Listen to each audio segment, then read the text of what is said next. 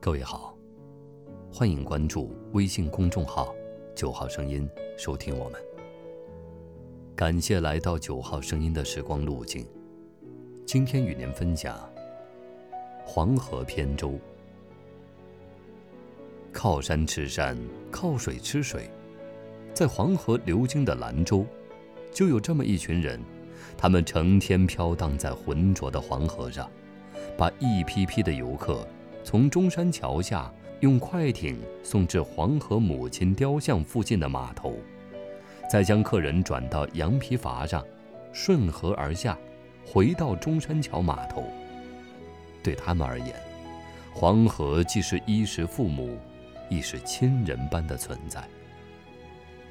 只要触摸到凉爽的黄河水，他们脸上就会泛出自然的微笑。举手投足，莫不显示着与黄河的深厚情感。我第一次在兰州乘坐羊皮筏子，正是盛夏，南方暴雨连连，一片汪洋；而地处西北的兰州，却是另一番景象，晴空万里，艳阳高照。站在黄河岸边，尽情地享受河风轻轻拂过面庞的舒畅。与南方终日的闷热不同，兰州的太阳早凉午烈。如果未备长衣裤，清晨的凉风会吹得你一阵鸡皮疙瘩。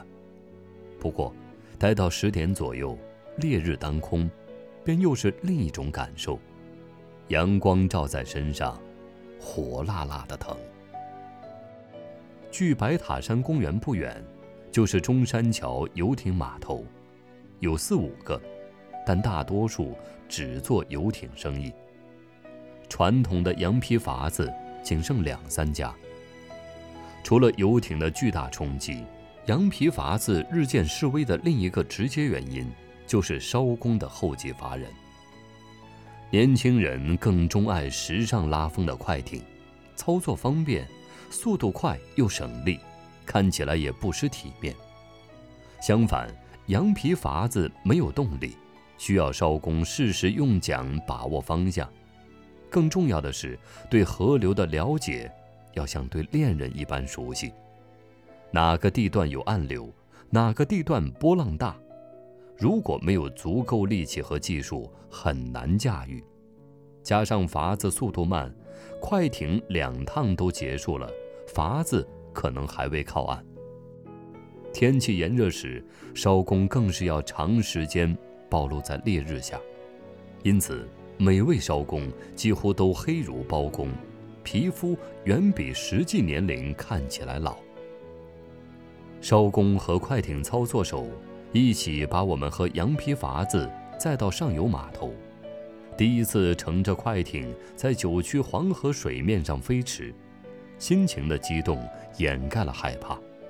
看着被艇划开的水花，呼吸着迎面而来的河风，顿时有一种骑着战马冲入敌阵的豪气。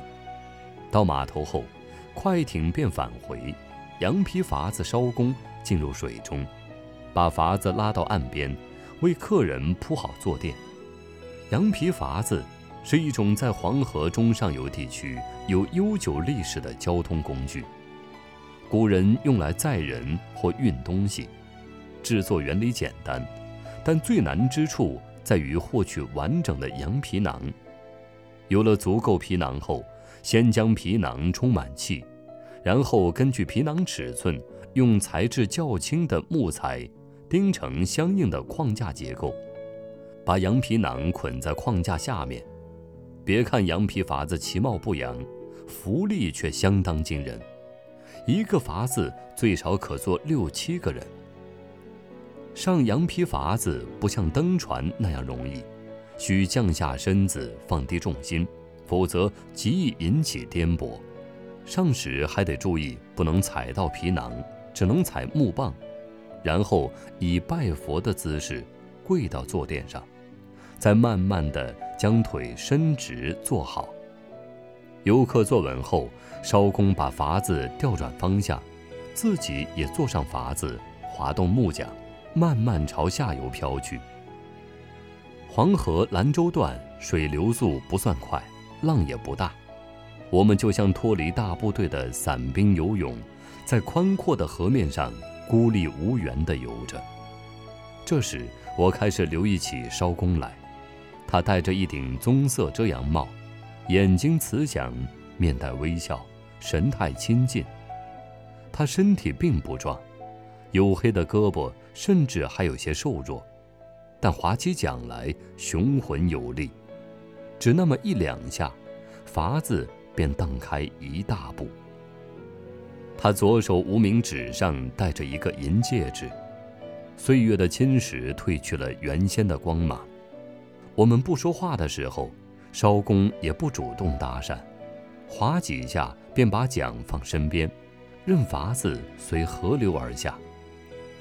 从他的眼神中。我没有看到丝毫对这份工作的愿意，反而窥见了一丝虔诚和敬重。我们刚到岸，另一批游客又准备登艇，而那个瘦弱的艄公把我们刚乘坐的羊皮筏子拖上岸，晾在架子上，扛上另一个筏子，再次进入水中，开始新的行程。在他们眼中，周而复始的生活。却如这兰州的天气一样晴朗。今天的九号声音又为你另存了一段时光之旅。晚安。